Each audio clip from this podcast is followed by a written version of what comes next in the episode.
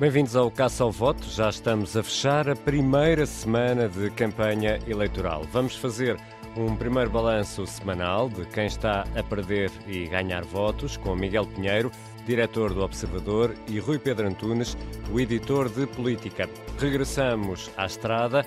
Vamos ouvir dois dos jornalistas do Observador que estão a acompanhar as diversas caravanas partidárias. No primeiro voto, Hoje vamos ouvir Pedro Gomes, é atleta de alta competição, nadador, tem 18 anos e vai votar pela primeira vez. E a fechar, Tiago Dores, com aquela rubrica de indicativo esquisito e cujo nome é propício a enganos. Vamos lá ver se eu consigo dizer isto.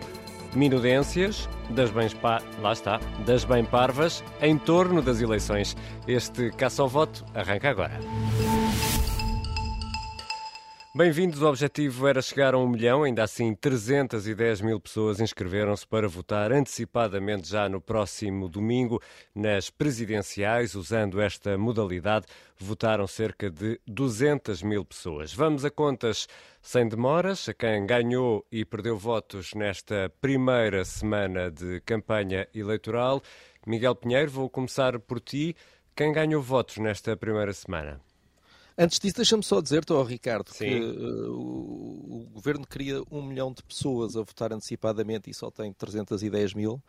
Uh, nós aqui no Observador queríamos 300 mil pessoas a usarem o votómetro, a ferramenta interativa para tu perceberes de que partido estás mais próximo. Uhum. E já estamos a caminho de um milhão, já vamos ali, já estamos ali a morder os 800 mil falta uma semaninha e, e, e, e lá chegaremos. Não deixa de me de, surpreender de, de, a tua capacidade de promover o, o votómetro neste caça-voto. Tu, tu falas-me um milhão e eu lembro-me sempre do votómetro. É isso. É a primeira é isso. coisa que me vem é, ligação direta. O que é que eu hei de fazer? Bem, uh, tu queres saber quem é que perdeu votos, é isso? Uh, sim, pode ser. Olha, quem perdeu votos, literalmente, olhando para as sondagens, é, é António Costa, uh, que, está, que está numa rota de aproximação descendente uh, de Rui Rio. Uh, parece aqueles aviões a chegarem ao aeroporto da Madeira. E, e, estes números têm, têm dois problemas para António Costa. O, o, primeiro, obviamente, é que mostra que o discurso de apelo à maioria absoluta não está a atrair os eleitores. pelo contrário. Uh, e, e, o segundo problema é que eh, este tipo de discurso político é um bocadinho como um, um porta-aviões. Não, não dá para dar guinadas súbitas. Portanto, António Costa embarcou no discurso de, do pedido da maioria absoluta e agora não, não pode voltar atrás sem, sem isto ficar esquisito. E, e, e, quanto mais longe os números o mostrarem da maioria absoluta, mais irrealista esse discurso fica a parecer ficamos com a ideia de que estamos todos no planeta Terra, enquanto António Costa está, está em Marte. Isto cria, cria aqui um, um problema de ele parecer completamente na, uh, isolado na sua, na sua bolha. E por isso não, não estão a ser dias fáceis uh, para António Costa e vamos ver o que, é que, o que, é que a próxima semana nos traz. Vamos também ouvir o Rui Pedro Antunes, o editor de política do Observador. Quem é que para ti anda a perder votos nesta primeira semana, Rui Pedro? Ricardo, antes disso, deixa-me só dizer minudências das bem parvas em torno das eleições. Tal. Tal. Estas palmas eh, que estão a ouvir são de Tiago Dores, eh, portanto, ainda bem que há aqui alguém que consegue dizer isto. Espada de luva branca. Uau, chapeau. Quem é que perdeu votos? Um, naturalmente que eu concordo uh, e quem ganhou votos uh, vai ser Rui Rio, não, depois já falo sobre isso, mas quem perdeu naturalmente acaba por ser sempre António Costa, porque é essa a principal disputa. Mas eu vejo aqui quem perdeu votos um, e a apontar ao Bloco de Esquerda. Porquê? Um, o Bloco aponta, uh, cria ali uma guerra com, com o Chega para tentar ter um efeito Ana Gomes nas presidenciais, ou seja, um, tentar que haja uma espécie de voto útil de campeonato pelo terceiro lugar para evitar que o Chega fique em terceiro, que acabe por levar a votos uh, no Bloco de Esquerda. Acontece que as eleições têm contextos completamente diferentes e essa estratégia parece-me errada. Uma prova de que essa estratégia é errada é que a sondagem da RTP de ontem já dá o Bloco, a CDU, um, à frente do Bloco. Um, e, e dá, obviamente, sempre o bloco atrás do Chega, como também dá a tracking pool da, da, da, da CNN. Neste aspecto, acho que é, uma, é, um, é um, podemos dizer que chegamos ao fim desta primeira semana com o Bloco de Esquerda a perder votos. Óbvio que a CDU é difícil perceber este efeito, sai Jerónimo, entre Jerónimo, passa por Bernardino, João Oliveira, João Ferreira. Um, mas uh, parece-me um bocadinho um eleitorado mais controlado. O Bloco de Esquerda pode levar aqui permita-me permite uma expressão coloquial, uma cacetada e perder metade da bancada, não ficar em terceiro e ficar inclusivamente atrás do Chega, porque definiu para ele, para ele próprio essa, esse, esse patamar e, portanto, parece-me que o Bloco de Esquerda pode, pode, pode ser quem está aqui eh, de certa maneira, a perder alguma, alguma votação. Eh, só para acrescentar uma coisa, ehm, este taco a taco pode ser haver entre Rio e António Costa, qual é o primeiro efeito que tem da esquerda que vota no Bloco e na CDU? É precisamente o voto útil ser desviado para António Costa para não permitir que Rio Rio ganhe. Nessa circunstância, quem é que perde? O Bloco de Esquerda e a CDU. Portanto, é um final de semana, chegamos ao final da primeira semana de campanha, em que me parece que o Bloco de Esquerda é um dos, do, dos partidos que perde votos e a CDU pode apesar de estar à frente do Bloco numa sondagem, pode até inclusivamente eh, também perder por via desse efeito do voto útil. Vamos, eh, Miguel Pinheiro, a quem ganhou votos? Uh, claro, é, é, Rui Rio, acho que vamos aí vamos, vamos, vamos bater os dois do mesmo, mas hoje, hoje Rui Rio ganhou mais um grande saco de votos quando Rosa Mota uh, participou num, num encontro de, de de António Costa com, com, com, figuras da cultura e do desporto e disse que uh, Rui Rio é um nazizinho. Uh, isto quer dizer, pronto, tá, a partir do momento em que, em, que, em que se usa a palavra nazi, acho que está, está tudo dito. Uh, tanto Rosa Mota como Walter Ugumem, outra das pessoas que esteve presente neste, neste encontro com, com António Costa, falam uh, da, da, da, da, passagem de Rui Rio pela Câmara do Porto como o, o inverno, Walter Ugman chama-lhe o inverno de Rui Rio. Rosa Mota diz que as pessoas não veem o que se tentou destruir naquela cidade. Bem, as pessoas, uh, as pessoas veem, os portuenses uh, viviam lá. Eles estavam aqui a falar em Lisboa como se estivessem vindos do exílio a falar finalmente numa sociedade livre. Bem, no Porto vivem outras pessoas além de, além de Rosa Mota. Vive muita gente que votou em, Rio, em Rui Rio, reelegeu sucessivamente e ele cumpriu três mandatos sendo democraticamente eleito. Portanto, as pessoas viram, mas não concordavam com Rosa Mota. O que é que se há de fazer? São daquelas coisas que acontecem na vida de vez em quando. Eu também, lamentavelmente, muitas vezes a maioria não concorda comigo e eu também fico muito chateado e desata a chamar nazi a toda a gente. Mas é assim a vida.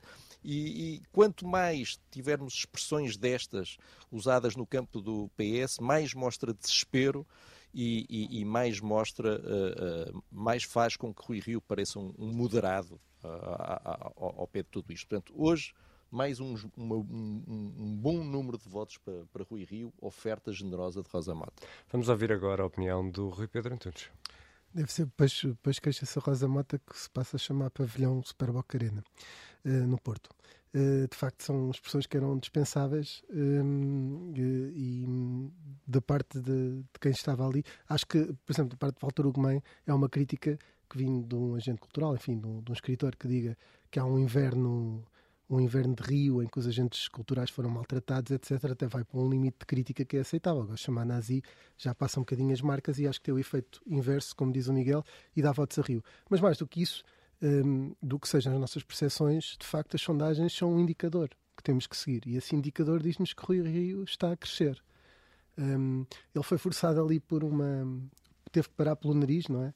Um, mas acho que o grande ponto dele uh, é ter conseguido deix, de, deixar a imagem, uh, embora mantesse, mantivesse aquela imagem de, de estadista, ter deixado um bocadinho a imagem de nariz empinado e começasse a falar mais como uma pessoa do povo, que ele sempre teve essa, essa, essa essa forma mais coloquial de falar, etc. Mas tem, tem falado descontraídamente, é? mesmo quando erra e erra clamorosamente, como foi no caso do voto antecipado, depois diz, pronto, era uma graça, então, uma graça, parece estar... E eu acho que esse tem, tem, aproximado as pessoas através daquele que continua a ser o, o veículo principal um, e a arma eleitoral principal, que é a televisão, e portanto a percepção que as pessoas têm via televisão de Rui Rio tem sido positiva e António Costa não parece estar a, con a conseguir contrariar isto, uh, apesar de tudo, ainda muita água vai passar por baixo desta ponte, mas que há uma aproximação de Rui Rio que está a ganhar votos nesta semana, está certamente, e portanto há uma coisa ele está a fazer bem. Ainda vamos ter mais eh, cinco sessões de caça ao voto na próxima semana para continuar eh, a tomar o pulso à campanha. Obrigado, Rui Pedro Antunes e Miguel Pinheiro. Já a seguir vamos eh, para a estrada ao encontro dos jornalistas do Observador.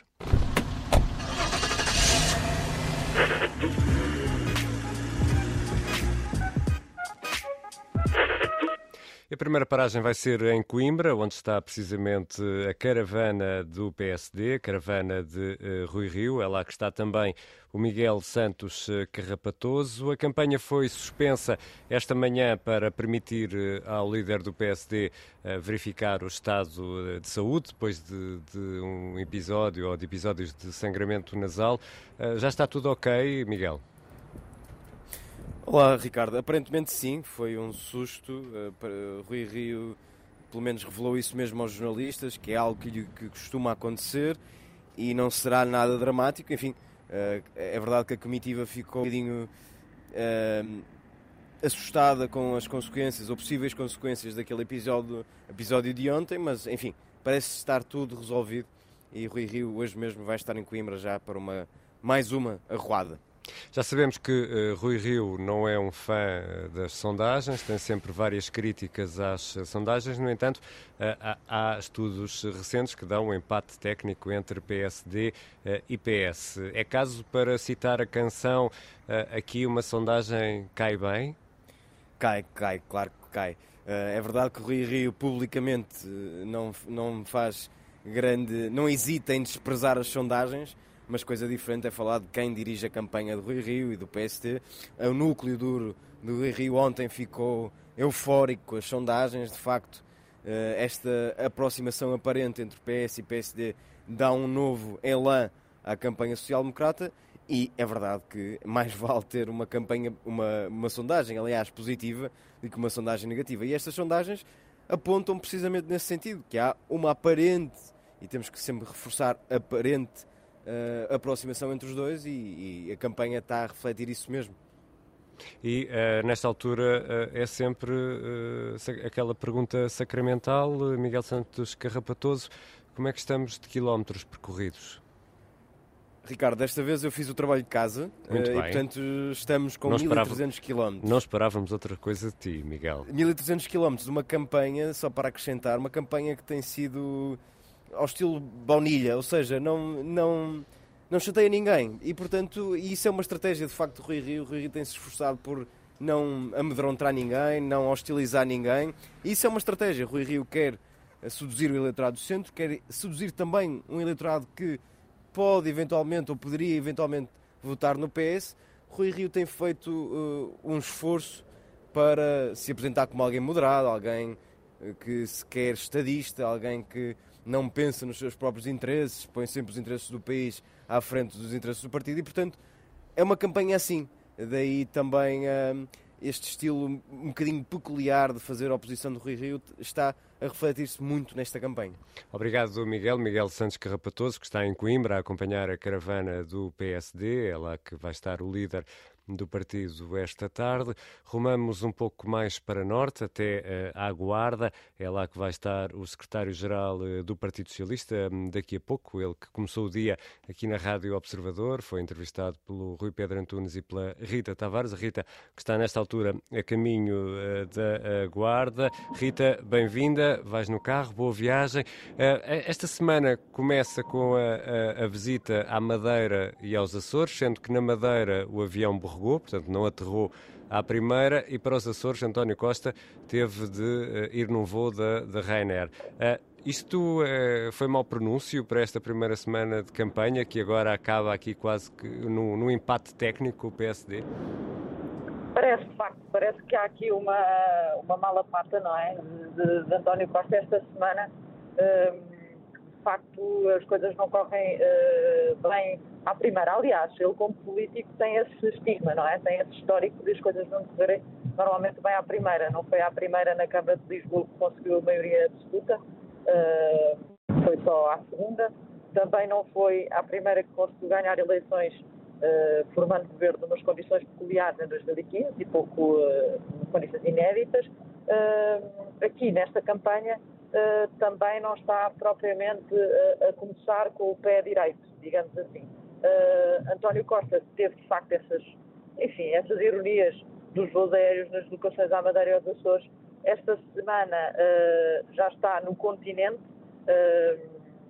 a, a, fazer o país, a fazer a volta do país e não tem sido propriamente uns dias muito efusivos se bem que uh, a mobilização em território mais a sul é sempre mais complicada.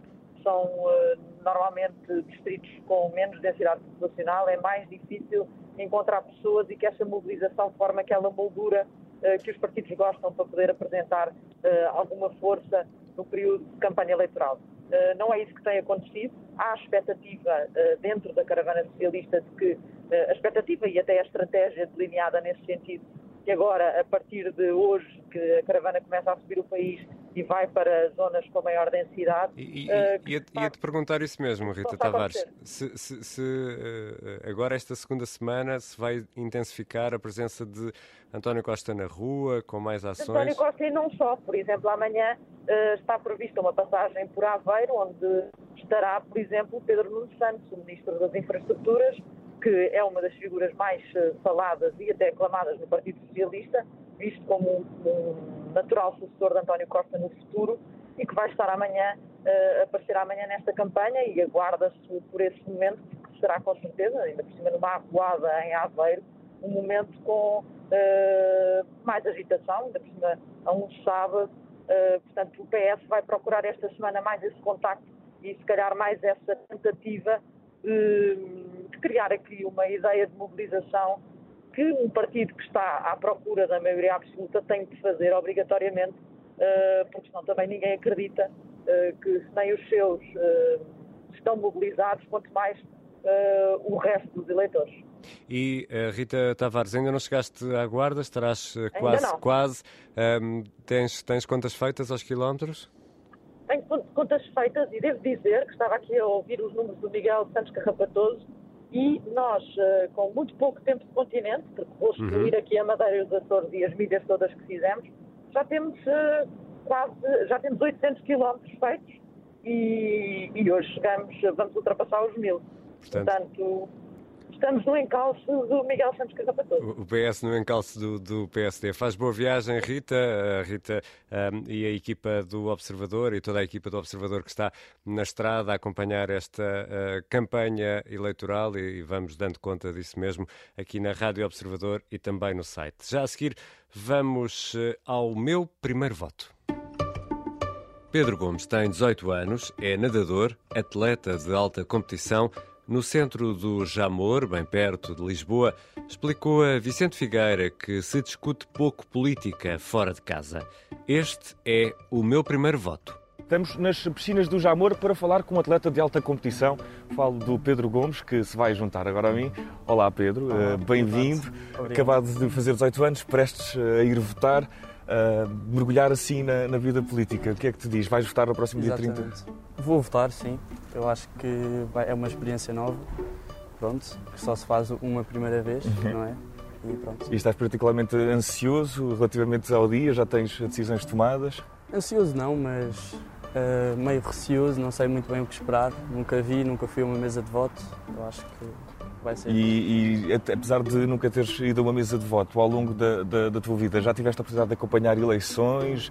Agora mais que antes, mas por, por ser a primeira vez e ter de estar mais atento, eu acho que eu acho que ao longo da vida sempre fui acompanhando. Sentes que são dadas as ferramentas para compreender o que é que está aqui em causa ou que faz falta qualquer coisa? Eu acho que é mais o acompanhamento familiar que me faz olhar para estas eleições de outra forma. Na escola acho que não temos muita instrução em relação à política e a qualquer cena, qualquer coisa parecida. Como é que são vividos os dias de eleições em, em tua casa? Há muita discussão, há muito tema, tu entras também nessas discussões? Eu acho que na época das eleições há sempre discursos, não só da minha família mais chegada, mas com tios e primos e uh, o ambiente familiar e ajuda-te a construir a tua ideia. Achas que a tua ideia está demasiado agarrada àquilo que a tua família acha ou já vais completamente em consciência votar por ti naquilo que uh, são os Agora, com a, como é a primeira vez que vou votar, uh, tive algumas conversas mais sérias com tios e com os meus pais, principalmente. E os meus pais e os meus tios sempre falaram comigo de uma forma muito aberta, sem querer indicar algum uhum. partido ou algum. Já me disseste que falas muito e discutes muito com, com a tua família política e isso é bom. E desta feita com os jovens eh, da tua idade? Eu acho que não é um tema muito falado. Uh, acho que não é muito positivo, acho que já, já devia estar bastante presente.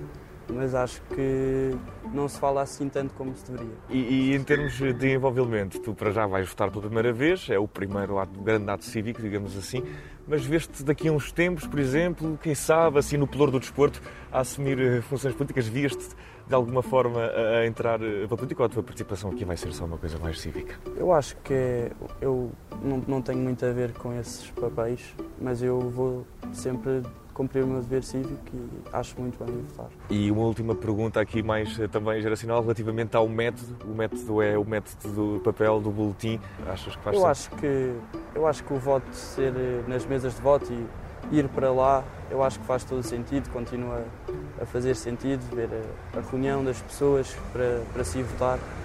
Eu acho que continua e vai continuar a ser eh, um bom método, eu acho que faz sentido. O meu primeiro voto está disponível na íntegra no Instagram da Rádio Observador, também no Instagram do Observador, no YouTube e no nosso site.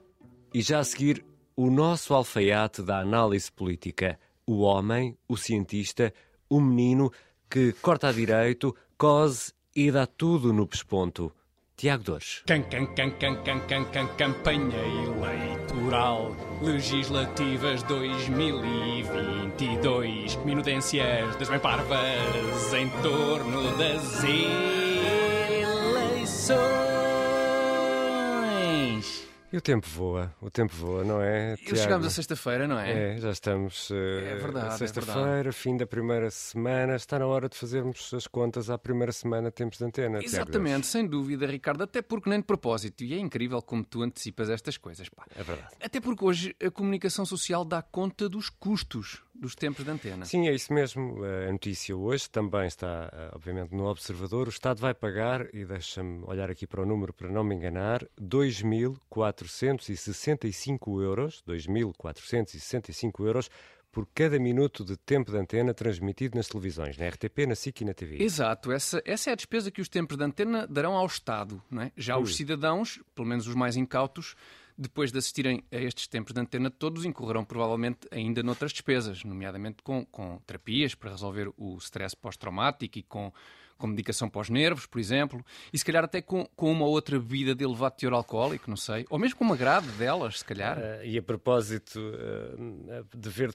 tudo o que é tempo de antena, uh, é da mais elementar justiça, Tiago Dores, e deixa-me aqui fazê-lo publicamente perante os nossos queridos e estimados ouvintes muito obrigado pelo teu serviço, Tiago. Obrigado, obrigado, obrigado. Ricardo, obrigado. Obviamente não, não o faço para ter elogios, mas é sempre bom sermos reconhecidos pelo nosso sacrifício. Portanto, 2.465 euros por cada minuto é quanto custam os tempos de antena.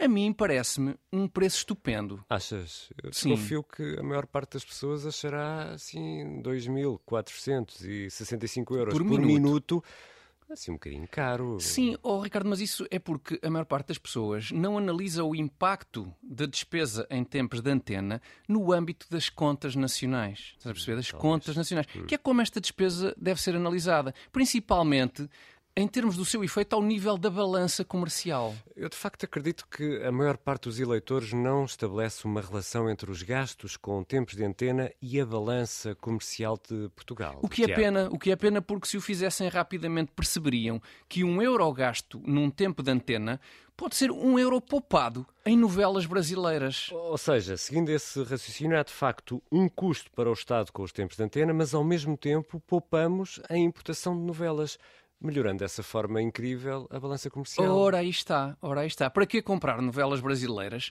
quando o CDS disponibiliza tempos de antena que são estupendas obras de ficção? Imagino que estejas a referir-te àquela minissérie que o CDS lançou nos tempos de antena chamado o primeiro encontro da direita depois do confinamento. Nem mais, é Ricardo. Essa? Precisamente, uhum. precisamente. Okay. E aqui está Francisco Rodrigues dos Santos a apresentar a minissérie. Jazzy. Jazzy Convidei, como já é tradição, as personagens que já conhecem bem. O irmão desaparecido em combate, a prima moderninha e o primo sem modos à mesa. Só que desta vez apareceram todos.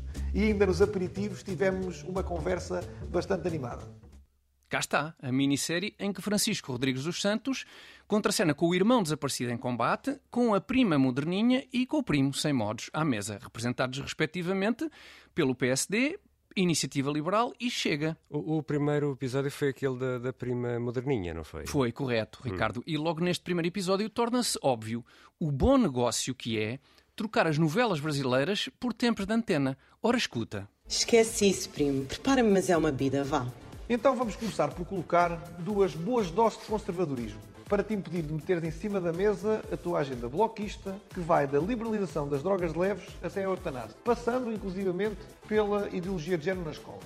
Isto já para não falar do cancelamento cultural que os dirigentes do teu partido defendem no Salão Nobre da Assembleia da República com os seus amigos do Bloco de Esquerda, ou ainda da regularização da prostituição. Vês? Vês, Ricardo? É, é, é verdade que o cocktail mete lá para o meio Epá, eutanásia e prostituição. Eu teria preferido gin e manjericão, por exemplo, mas pronto, são opções. Agora, o que é facto é que nesta minissérie já se poupou imenso, nomeadamente num barman. Não é preciso barman, porque Francisco Rodrigues dos Santos trata do assunto, portanto lá está, a ficar mais barato do que a novela brasileira. Mas não ficamos por aqui. Também no episódio do Primo Sem Modos à Mesa se poupou forte e feio. Ora, confirma. Bom, adiante. Olha, para finalizar aqui o teu prato, eu vou acrescentar um toquezinho de mel na tua broa para ver se te adoço. Aí tens, hum. Ricardo. Viste isto? Muito bom. E já viste? Um prato que se finaliza com um toquezinho de mel por cima de uma modesta broa. Pá, nada contra, delicioso, Sim. aliás. Mas, mas não há, é pá, não há, não há um sous -vide. É verdade, não, aí, não, acho que aí tens um bom. É, não vês uma esferificação, pá. Enfim, não tens, não tens estrelas Michelin, não é? é tudo muito poupadinho, confirmando assim a minha teoria de que os tempos de antena, embora custem 2.465 euros por minuto, saem mais baratos ao país do que as novelas brasileiras. Perante isto, Tiago Dores, eu estou não apenas convencido, mas eh, até um pouco ansioso. Eu estou ansioso pela tua análise ao próximo episódio da minissérie do CDS com aquele do irmão desaparecido em combate. Acredito que sim, mas atenção, episódio que aviso desde já, porque, porque tem o, o desaparecido em combate no título e é enganador isso porque, hum. porque nesse episódio não, não entra o Chuck Norris. Só para, para esclarecer que, mas, embora esteja desaparecido em combate, mas, não há Chuck Norris. Mas eu aposto mesmo que sem Chuck Norris será uh, superior a qualquer novela brasileira. Uh, epá, qualquer vamos com calma, vamos com calma. Qualquer novela brasileira também não diria, Ricardo, que eles lá no Brasil são, são fortes em termos de, de boas peixeiradas televisivas em, em torno de eleições. Tipo esta. Quero dizer a dona Marta Suplicy que a chora administrativamente é desqualificada. A senhora vai Pô, me perdoar. É isso, a, senhora, a senhora não, não está qualificada administrativamente. Não, senhora. Eu estou com a palavra. Eu estou com a palavra. A senhora peça na sua Eu estou com a palavra. A história não está qualificada administrativamente. Então a senhora veio para esse debate para achar que insultando, mentindo, que a senhora pudesse ganhar o debate. A senhora já foi condenada por ter me insultado e vou novamente lhe processar porque a senhora vai ter que tomar jeito. A senhora é uma petista que não perdeu o jeito da calúnia e da mentira. Eu quero dizer para a senhora que construir sim o piscinão do Pacaembu é mentira sua. Além disso, comecei outros três piscinões que é absoluta verdade. E a senhora, por favor, respeite. Eu estou falando, respeite o telespectador. A senhora fica quietinha e para de dar palpite. Cala a boca, por favor, você. Por favor. Uh, eu estou ansioso é por ver uh, o piscinão entrar também no debate político. O piscinão de Pacaembu? Uh, no é, debate político. Quem sabe, quem sabe. Sim. Quem sabe. Bom, como sempre. Vamos, está... não vamos perder a esperança. Não, não vamos. E, e, está na hora de frisar que este espaço é da exclusiva responsabilidade da organização interveniente, neste caso, o Tiago Dores. Men menos a parte do piscinão do Pacaembu. Isso não é. Isso não tem nada a ver com isso. Can, can, can, can, can, can, can, campanha eleitoral legislativas 2022. Minudências das bem parvas em torno das eleições.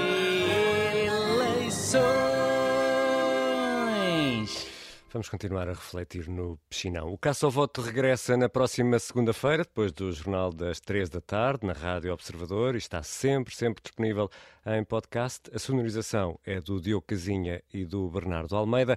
Eu sou o Ricardo Conceição. Bom fim de semana. Obrigada por ter ouvido este podcast. Se gostou, pode subscrevê-lo, pode partilhá-lo e também pode ouvir a Rádio Observador online em 98.7 em Lisboa e em 98.4 no Porto.